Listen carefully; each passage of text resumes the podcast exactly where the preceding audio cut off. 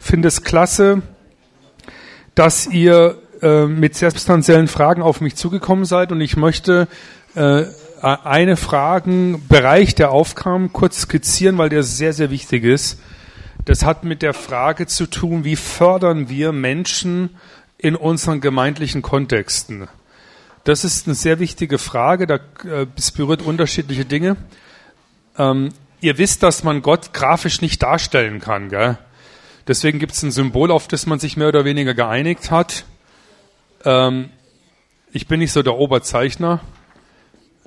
Das soll jetzt Gott sein, ja. Vater, Sohn, Heiliger Geist, je nach Präferenz.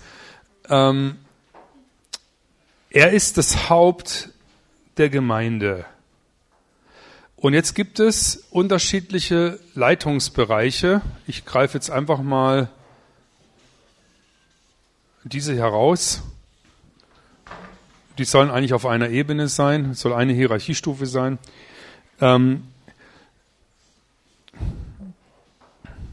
oder ich mache es mal so: Hier sind die Ältesten von mir aus. Dann ist hier Kinderdienst. Was nehmen wir noch? Musik.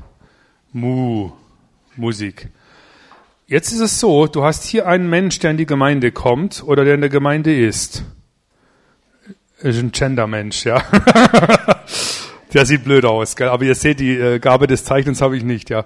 Das soll ein Mensch sein. Ähm, jetzt ist die Frage, wie fördern wir diese Person zu was hin? Das erste ist, du kannst nur einen Menschen fördern, wenn du eine Struktur hast, die eine Förderung überhaupt ermöglicht. Das ist in den meisten Gemeinden schon mal nicht der Fall. Die haben nämlich folgendes, das ist ein sogenanntes Organigramm, das kennt ihr. Bei dem Organigramm ist das Problem oft, dass es in ganz vielen Gemeinden, das sollen ja Zuständigkeiten darstellen, in ganz vielen Gemeinden überhaupt nicht funktioniert. Da passiert Folgendes. Das ist ein Gemeindemitglied. Das sieht wirklich blöd aus. So, so ist besser. Das ist ein Gemeindemitglied. Und er sagt jetzt am, am Sonntag, äh, nach dem Lobpreis, sagt ein Mensch, das war alles viel zu laut in der Gemeinde. Der Lobpreis ist viel zu laut. Jetzt ist überhaupt nicht definiert. Theoretisch ist diese Person, hier ist jemand von der Ältestenschaft zuständig für die Technik. Theoretisch. Das Problem ist jetzt, jetzt kommt diese Person äh, gar nicht zum Techniker, sondern sie geht zu irgendeinem Ältesten oder irgendjemand anders in irgendwo und spricht die Person an auf diesem Missstand. Und jetzt ist das große Problem. Fast in allen Gemeinden ist es so, dass der, die Person, die gar nicht dafür zuständig ist, Entschuldigung, wenn ich so sag, seinen Senf dazu gibt. Das darfst du nie machen. Nie. Das ist absolutes No-Go. Wenn ich als Pastor sage, das war mir zu laut, zu leise, ich habe auch eine Meinung. Aber ich verwirre die Leute, wenn du jetzt kommst zu mir und sagst, boah, ich fand's viel zu laut. Aber der Martin ist zuständig für den ganzen Bereich. Und jetzt sag ich dir, du, da, wie heißt nochmal, äh, Jörg, Jörg, da gebe ich dir echt recht. Versteht ihr, was ich mache? Du hast sofort Diffusität. Das passiert in Gemeinden in so einer Katastrophe, das darf nicht sein, denn es passiert Folgendes.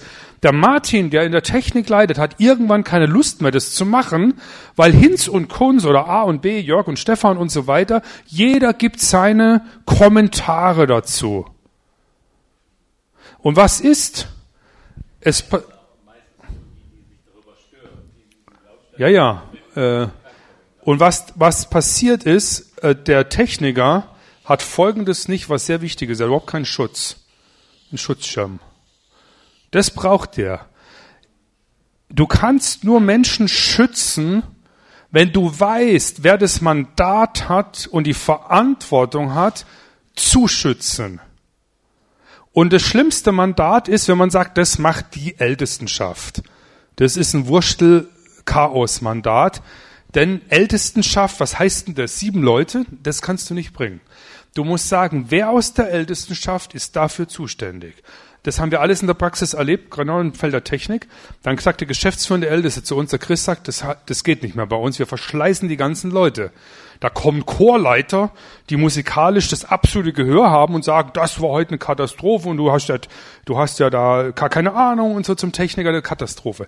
Dann haben wir angefangen mit, mit Dezibel-Messgerät, kannst du total vergessen, weil 100 Dezibel Wasserfall ist majestätisch und großartig und 100 Dezibel Presslufthammer, da kannst du aggressiv werden reinhauen. Beides 100 Dezibel.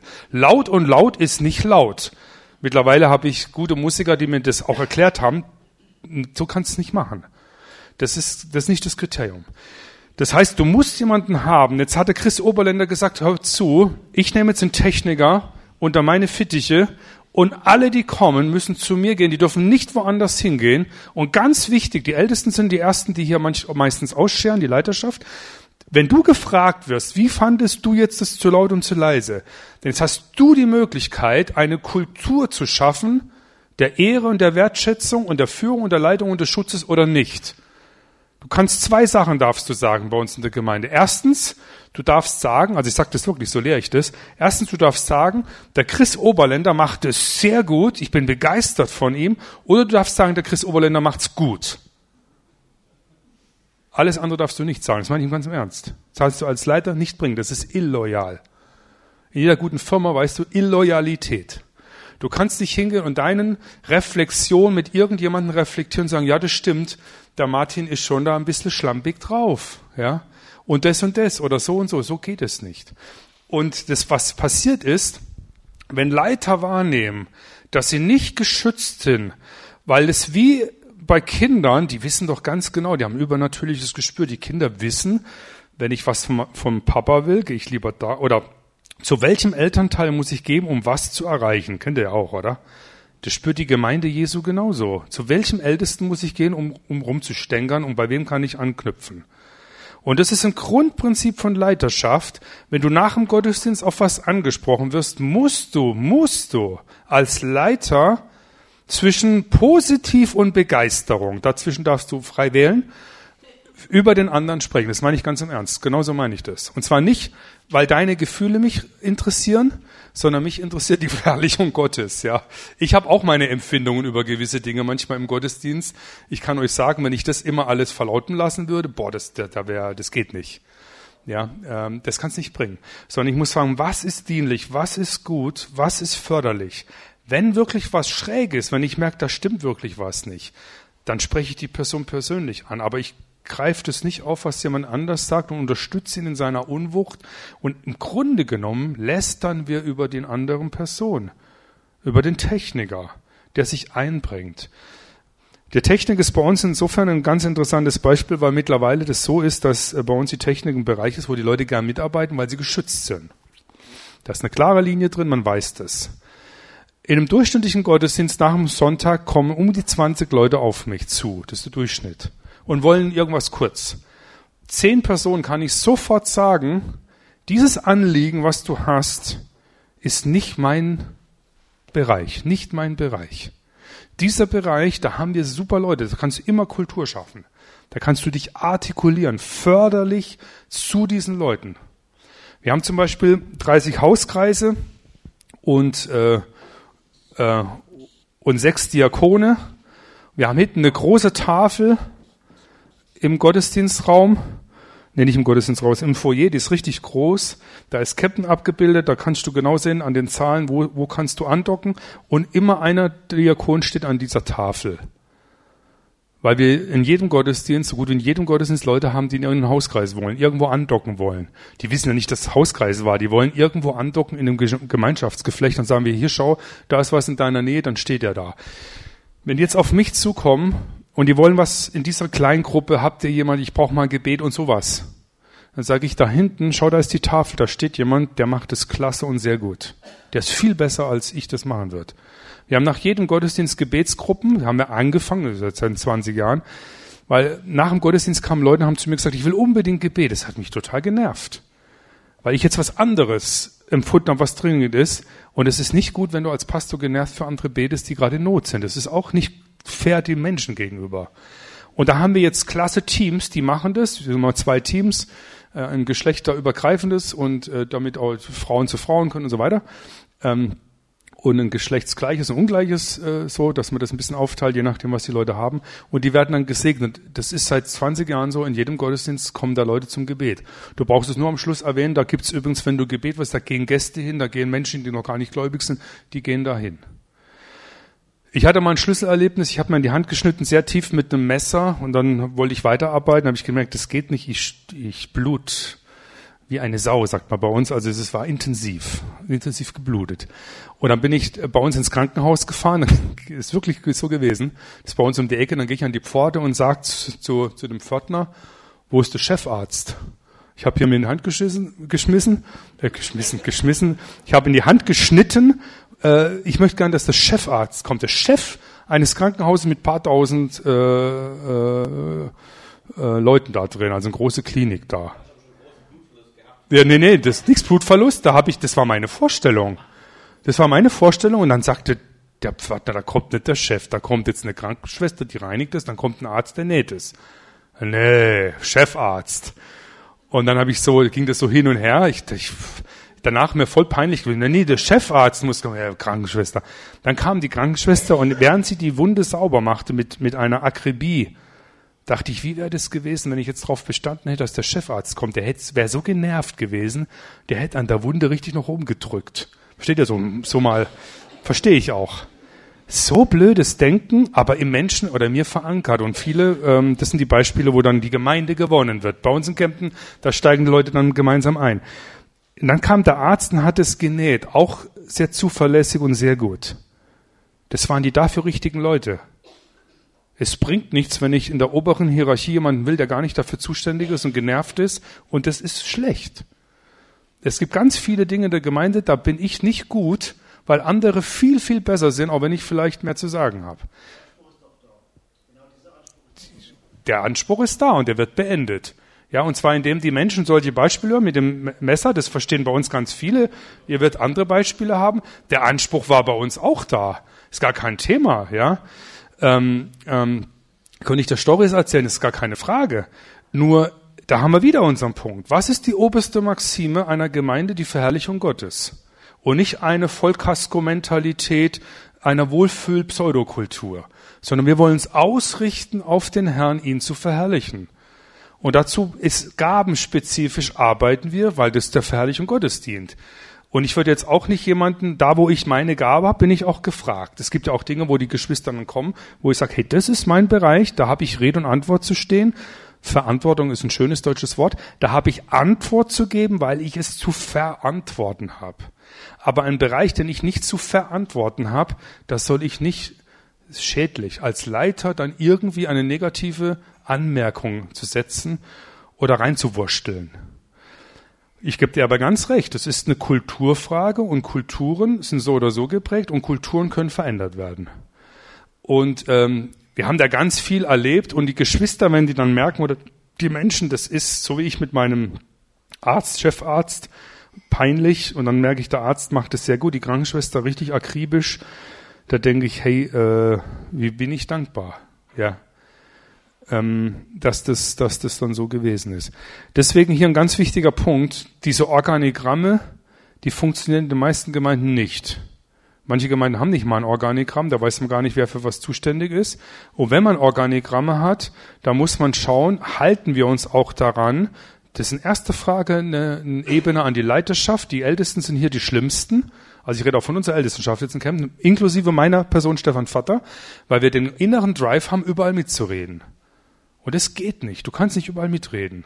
Ein Gebiet, wo du nicht für zuständig bist, kannst du, wenn ein Geschwister kommt, nicht einfach plötzlich reinsprechen und deinen äh, Artikulationen dazu geben, weil es du sicher sein kannst, es wirkt verwirrend.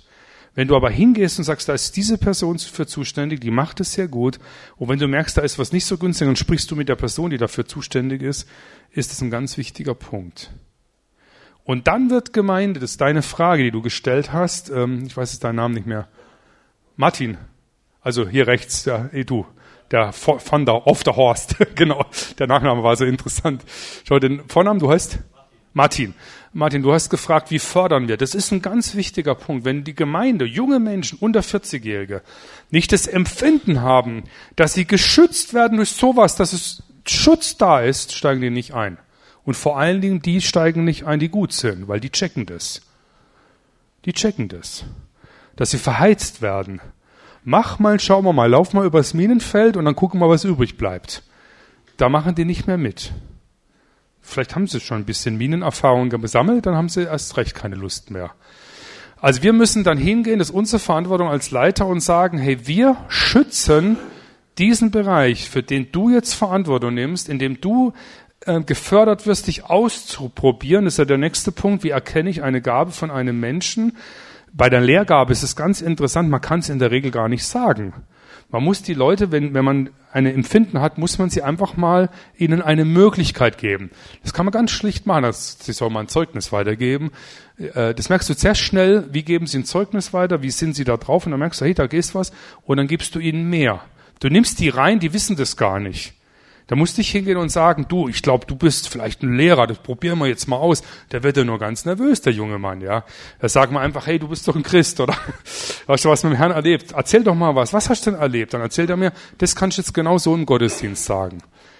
Ähm, das habe ich übrigens oft so gemacht, wenn jemand erzählt hat, boah, ich brauche eine halbe Stunde im Gottesdienst was zu erzählen. Dann sage ich, was hast du denn, was hast denn erlebt? erzählt er das in zwei Minuten. Da habe ich gesagt, genau so, in den zwei Minuten erzählst du es im Gottesdienst. Das reicht, das ist gut.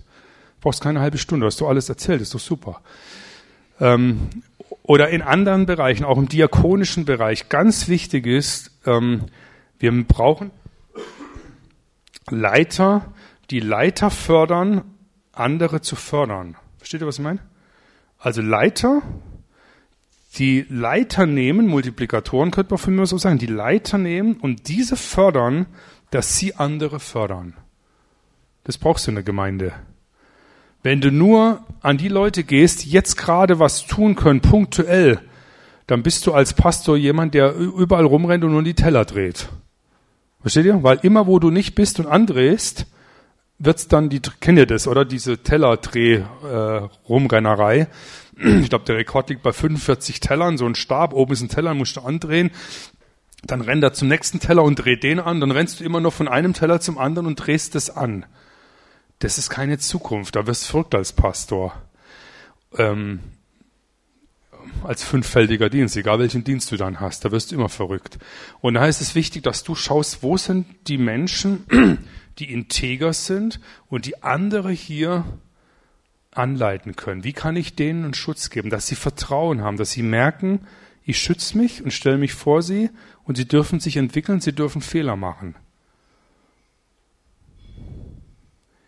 Das muss in der Gemeinde unsere Kultur sein. Das hat auch ganz viel zu tun mit unserem Reden. Der Gemeinde wird manchmal nach dem Gottesdienst nicht günstig geredet und das dürfen wir nicht.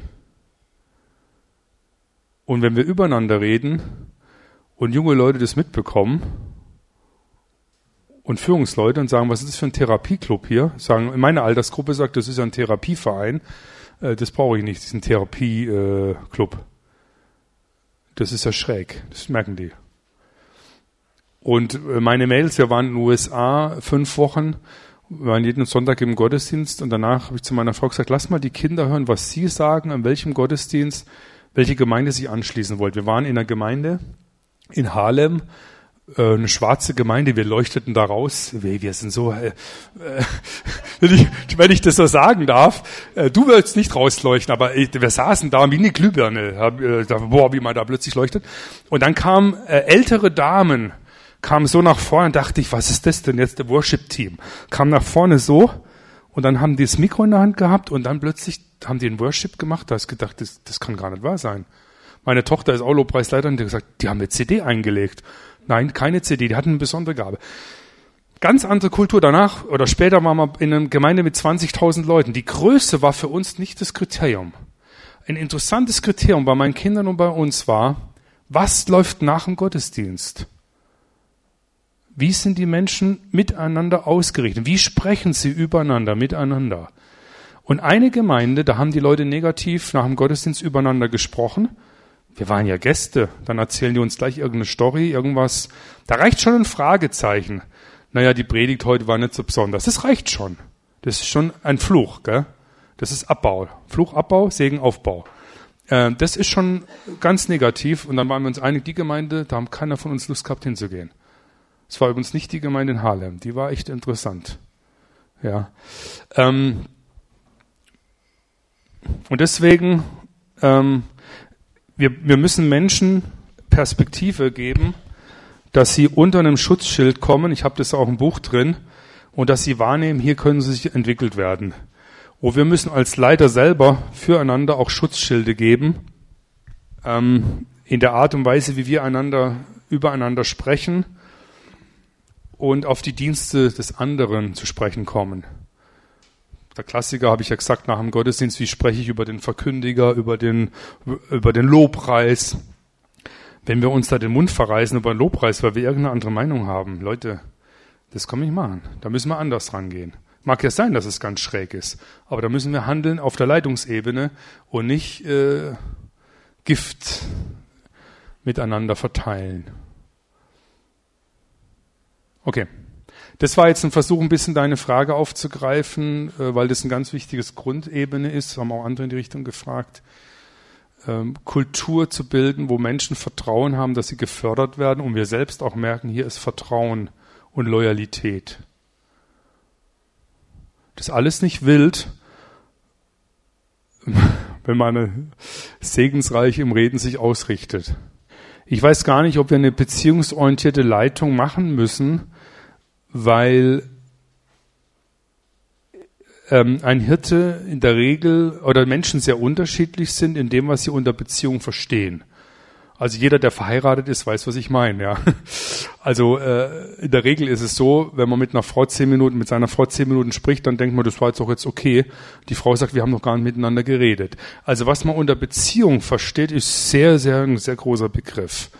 Und da denke ich auch, wir müssen uns einander, da kann das fünffältige Dienst übrigens auch sehr helfen, ähm, das Denkmuster und das Tickmuster, was man unter Beziehung versteht, was eine integre, gute Beziehung ist, wird sehr, sehr unterschiedlich gesehen. Ihr kennt ja wahrscheinlich die fünf Sprachen der Liebe, das ist sehr hilfreich. Für manche ist äh, eine Sprache der Liebe, wenn sie umarmt werden. Für andere ein Geschenk, für andere eine Investition von Zeit. Das ist sehr unterschiedlich. Ähm, äh, ich zum Beispiel, ich habe drei Frauen, also zwei zwei Töchter und eine Ehefrau, gell? drei Mädels, äh, drei Frauen, die ticken alle unterschiedlich, was sie unter äh, Ausdruck von Zuneigung verstehen. Ja? Bei meiner Frau ist es Zeit. Bei einer anderen ist es mehr Geschenke, bei der anderen sie mal umarmen. Das ist sehr unterschiedlich. Äh, alles unter der Kategorie, was ist Gemeinschaft und Beziehung. Ähm, denn es gibt Menschen, die sagen, wir müssen mehr Gemeinschaft haben, wir müssen viel mehr Beziehung haben. Vielleicht ist das richtig, aber andere sagen, boah, das kommt jetzt auch noch, das überfordert mich total, das möchte ich gar nicht. Und deswegen glaube ich, müssen wir miteinander ähm, uns ziemlich Raum zum Atmen geben. Was wir aber entdecken dürfen und sollten, das sind die Gottesdienste als Feste der Freude, auf der, wo wir Beziehungen miteinander auch leben, auch nach dem Gottesdienst. Ach so, ja, das ist so nicht richtig. Deshalb nochmal danke, dass du das so sagst, weil natürlich kennen wir uns. Also wenn, wenn man zusammen in der Ältestenschaft unterwegs ist, kennt man sich weit äh, aus, ausreichend genug, um zu wissen, nach einem fünffältigen Dienst, wo man empfindet, dass der eine mehr oder weniger seine Tätigkeiten hat, seine Affinität hat. Und da es ja so ist, in der Ältestenschaft, in der Regel sind wir vier, fünf Personen, ist es schon gut. Ich habe ja einen Test drin äh, in dem äh, im Buch, also mehrere Tests und ein Test ist ja auch sehr geeignet für äh, Ältestenschaft oder für Leitungskreise. Dann sag ich, mach deine, deinen Test mit dir selber und dann mach sie mit deiner Ehefrau und äh, Freundin und also Fremdeinschätzung und mit deinem Team, Ältestenschaft. Und wenn jemand geistlich wachsen will und leiten will, ist das eine gute Möglichkeit, mal die Frau zu bitten, das zu machen. Die Frau kennt die nämlich auch in der Regel, deine Ältesten. Und dann siehst du, wo kommen die, Über, äh, die Überschneidungen, wo du merkst, mehrere Menschen schätzen mich in dieser Richtung so und so ein. Was ganz wichtig ist, wir brauchen das, weil wir alle unsere blinden Flecke haben. Dass wir gewisse Dinge bei uns gar nicht wahrnehmen. Ja? Kennt ihr ja mit den blinden Flecken. Und das müsst ihr von außen, das können übrigens auch blinde Begabungen sein. Das muss, das muss nicht peinlich sein und Schlimmes sein. Ganz häufig, was viel schlimmer ist, das ist, wenn Menschen blinde Flecken haben, ihre Gaben gar nicht zu erkennen. Ja, ähm, das ist äh, wirklich äh, traurig, weil wir wieder, wir wollen dem Herrn aufleuchten lassen, dann merkst du, mei, da hat einer eine exzellente Begabung, traut sich aber nicht, zieht sie gar nicht, nimmt sie gar nicht wahr.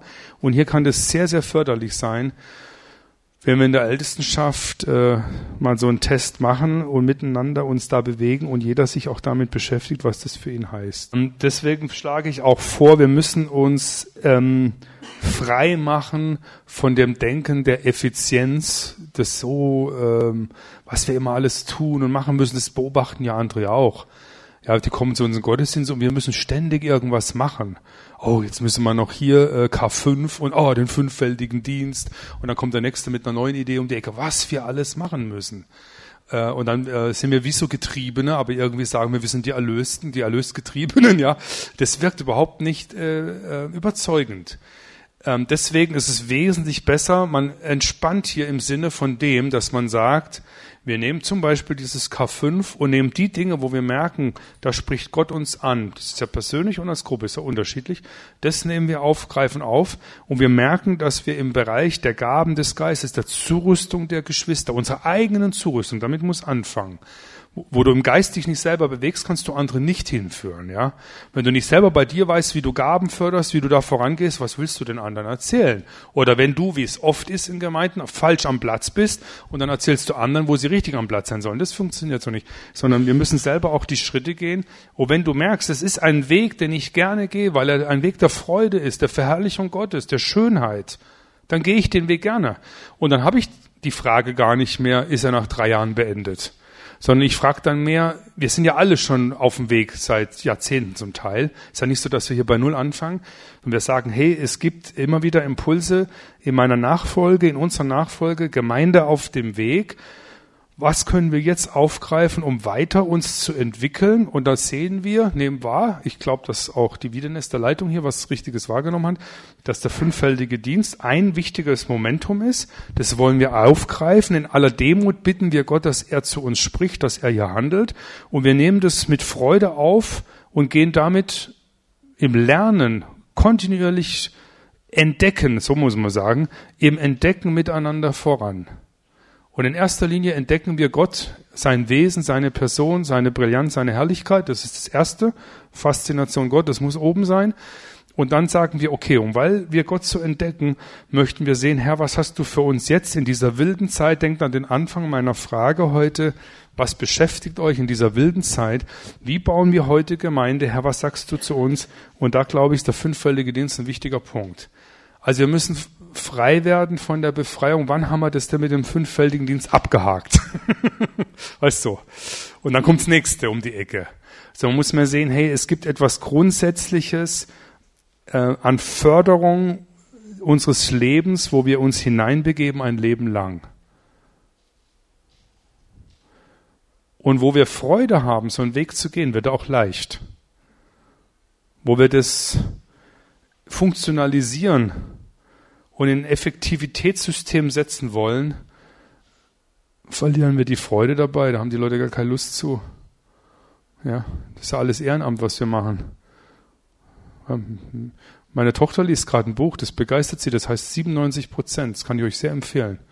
Das ist von einem Amerikaner geschrieben. 97 Prozent aller Christen in den USA werden nie einen vollzeitlichen Dienst machen. Christen jetzt. Was machen die? Wie verherrlichen sie Gott? Das ist ganz wichtig. Und wir müssen ein System haben, wo alle dabei sein können, wo wir Freude haben, miteinander zu entwickeln.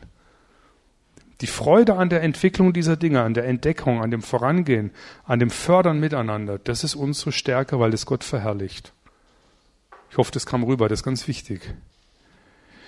Ja, letzte Frage.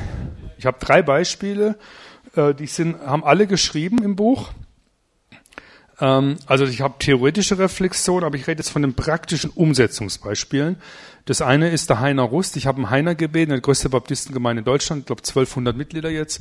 Äh, die haben wirklich, der Heiner hat hier wirklich was zu sagen. Also der ist wirklich gut. Ähm, haben Heiner gesagt, Heiner, der hat ein klares, wir haben uns nie abgestimmt miteinander.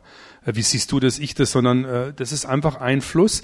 Und ich habe zum Heiner gesagt, schreib doch bitte was, wie setzt ihr den fünffältigen Dienst bei euch in der Gemeinde in Braunschweig um? Und er hat geschrieben, im Buch ist es drin, das ist sehr gut, das ist äh, sehr gehaltvoll. Sich mit den Dingen intensiv beschäftigt ähm, und hat hier einen sehr guten Beitrag. Der zweite Person, die auch sehr gut ist, ist Peter Wenz. Peter Wenz habe ich in zwei Dingen im Buch drin. Ich habe ihn mal interviewt 2012. Wie setzt ihr die gesellschaftliche Relevanz des apostolischen Momentums in, eurer, äh, in eurem Umfeld um? Das ist im Buch in der Mitte irgendwo drin, wo er sagt, so machen wir das sozialdiakonisch, so versuchen und gehen wir rein in den politischen Bereich, so in der Wirtschaft und ein vierter Bereich war noch irgendwas anderes. Und da alles sehr konkret. Da, da, merkst du, das ist, das machen wir, das machen wir, das machen wir. Also da merkst du sofort, zack, zack, zack. Da kannst du in jedem Bereich kannst du beim Peter anknüpfen und anrufen und fragen, wer macht das? Dann kannst du schauen, wie macht ihr das und kann man von lernen. Und der Peter hat ganz zum Schluss, äh, weil ich finde, dass er vom apostolischen um, direkten Umsetzung äh, ist halt die größte Gemeinde in Deutschland, wir sind Mitglieder, aber auch vom vom Gesamt ähm, Stabilität und äh, Wirksamkeit in unterschiedlichsten Bereichen äh, ist er wirklich sehr exponiert, hat hier viel zu sagen. Und äh, deswegen habe ich ihm zum Schluss noch mit drei, vier Seiten reingenommen, wo er nochmal sagt, wie setzt er das ganze Apostolische und Fünffältige um. Da schreibt er nochmal. Das ist sehr wichtig, weil je mehr Praxis wir reinkriegen, desto besser ist es. Und meinen persönlichen Umsetzungsbereich, den habe ich ja immer wieder im Buch eingearbeitet. Also wir haben drei wirkliche Pragmatiker äh, oder praktisch theologisch orientierte Leute, die hier ihre Beispiele geben. Ja. Normale Gemeinde in der normalen Größe kann damit nichts anfangen, wenn ich sage, ja, wenn uns ein Evangelist fehlt, da überlegen wir, ob wir einen Evangelisten einstellen und so. Ähm, das ist in den anderen Gemeinden, wo ich gerade genannt habe, ist es so. Ähm, wir haben jetzt mehrere Gemeinden, das ist beim Peter so, beim Heiner bei uns. Wir haben mehrere Gemeinden gegründet, kleine Gemeinden. Und da versuchen wir genauso bei ganz kleinen Gemeinden. Also wir haben jetzt Gemeinden, die sind eigentlich noch Hauskreise und wollen daraus Gemeinde aufbauen. Also ganz klein, 15, 20, 25. Und da versuchen wir auch, dass wir ähm, ihre Gaben fördern, hier vorangehen, ihnen helfen. Ich empfehle ganz kleinen Gemeinden, wenn sie irgendwie die Möglichkeit haben, eine größere Gemeinde im Umfeld anzudocken, die ihnen helfen kann, dies zu tun. Da gibt's manchmal, da lohnt sich auch eine halbe Stunde Fahrt, wenn man davon lernen kann. Ähm, bei einer kleinen Gemeinde glaube ich auch, es gibt Qualität in einer kleinen Gemeinde, die eine große Gemeinde nicht hat. Es ist nicht so, dass groß immer besser ist. Ich, ein Beispiel, ich, ich kenne ja groß, 500 bei uns normale Größe im Gottesdienst. Da kann ich, sowas wie hier wäre schon gar nicht möglich. Wenn da einer betet im Raum, den versteht kein Mensch. Der kann, der muss der Elefantenstimme haben, weil das versteht ja niemand. Der ist so Gebet nicht mehr möglich, weil keiner akustisch das versteht. Wenn ich jetzt an kleinere Gemeinden denke, die wir gegründet haben, wo wir unterwegs sind, du hast eine ganz andere familiäre Atmosphäre, du kannst ganz andere Qualitäten herausbringen. Und ich sage den Gemeinden, diese Qualitäten, äh, ich bin ja in der Begleitung von einer Gemeinde, von zwei Gemeinden bei uns im Allgäu, die sind zwischen 40 und 50 Personen, diese Qualitäten, äh, die müsst ihr auch ähm, positiv nutzen und diese äh, Leute unterstützen wir auch. Und es ist so, auch im Kleinen gilt das Bibelwort, das bei euch da oben hängt, dass der Herr sagt, ich will meine Gemeinde bauen. Und es ist ganz sicher so, es ist anders als bei den Großen, aber auch dort ist wichtig, dass wir schauen, wie können wir Gaben fördern, dass Menschen mit Freude an den richtigen Platz kommen, wo ähm, sie hingehören. Meine Tochter ist jetzt in einer Baptistengemeinde, die haben nur 80 Mitglieder. Aber die Hälfte davon sind junge Leute. Im Alter meiner Tochter ist 21. Die sind im Durchschnitt von ihrer Dynamik höher als wir mit, mit fünf, sechs, sieben Mal mehr Leuten. Ist wirklich so. Die sind besser im Lobpreis bestückt als wir. Die sind siebenmal kleiner. Also klein heißt doch nicht, dass da nichts läuft. Ist manchmal erstaunlich, was ist im Kleinen. Nur im Kleinen ist es genauso wie im Großen. Wir müssen geistlich etwas setzen hier, wo Menschen merken, dass sie gefördert werden. Das im Großen können die untergehen, im Kleinen passiert es auch schnell.